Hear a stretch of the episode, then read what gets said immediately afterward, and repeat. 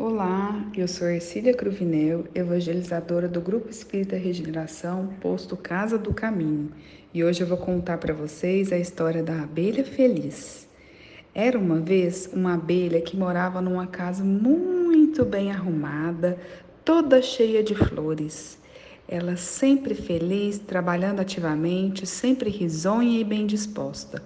Do outro lado da rua estava a casa da dona Mariposa, que sempre nervosa e de mau humor só queria passear e dormir, sem se preocupar com a casa, que estava sempre suja e toda desarrumada. Um dia, Dona Mariposa apoiou um grande resfriado e resolveu ir à casa da Dona Abelha pedir um pouco de mel. Dona Abelha recebeu-a com todo carinho e toda solícita foi buscar o mel que Dona Mariposa havia pedido. Enquanto isso, Dona Mariposa ficou olhando para dentro da casinha da vizinha e viu o quanto era agradável e confortável. Quando Dona Abelha voltou trazendo mel, Dona Mariposa foi logo perguntando: Por que a senhora está sempre alegre e bem disposta? Como ser tão forte e saudável?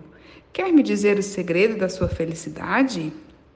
Sorrindo serenamente, Dona Abelha respondeu: O segredo da minha felicidade é amar a vida que Deus me deu e trabalhar em benefício dos outros. Fabrico o mel que é tão útil a toda a gente.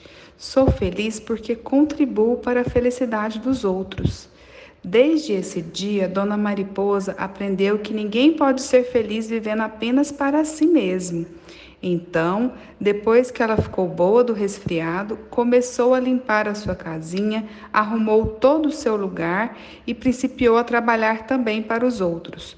Quando chegava a noitinha, Dona Mariposa notava que ela também estava contente e feliz como Dona Abelha. Então é isso, crianças. É, nós temos que nos alegrar com o que Deus nos deu, com nossa vida, nossa família, nossa casinha e também contribuir para a felicidade dos que estão, estão próximos da gente.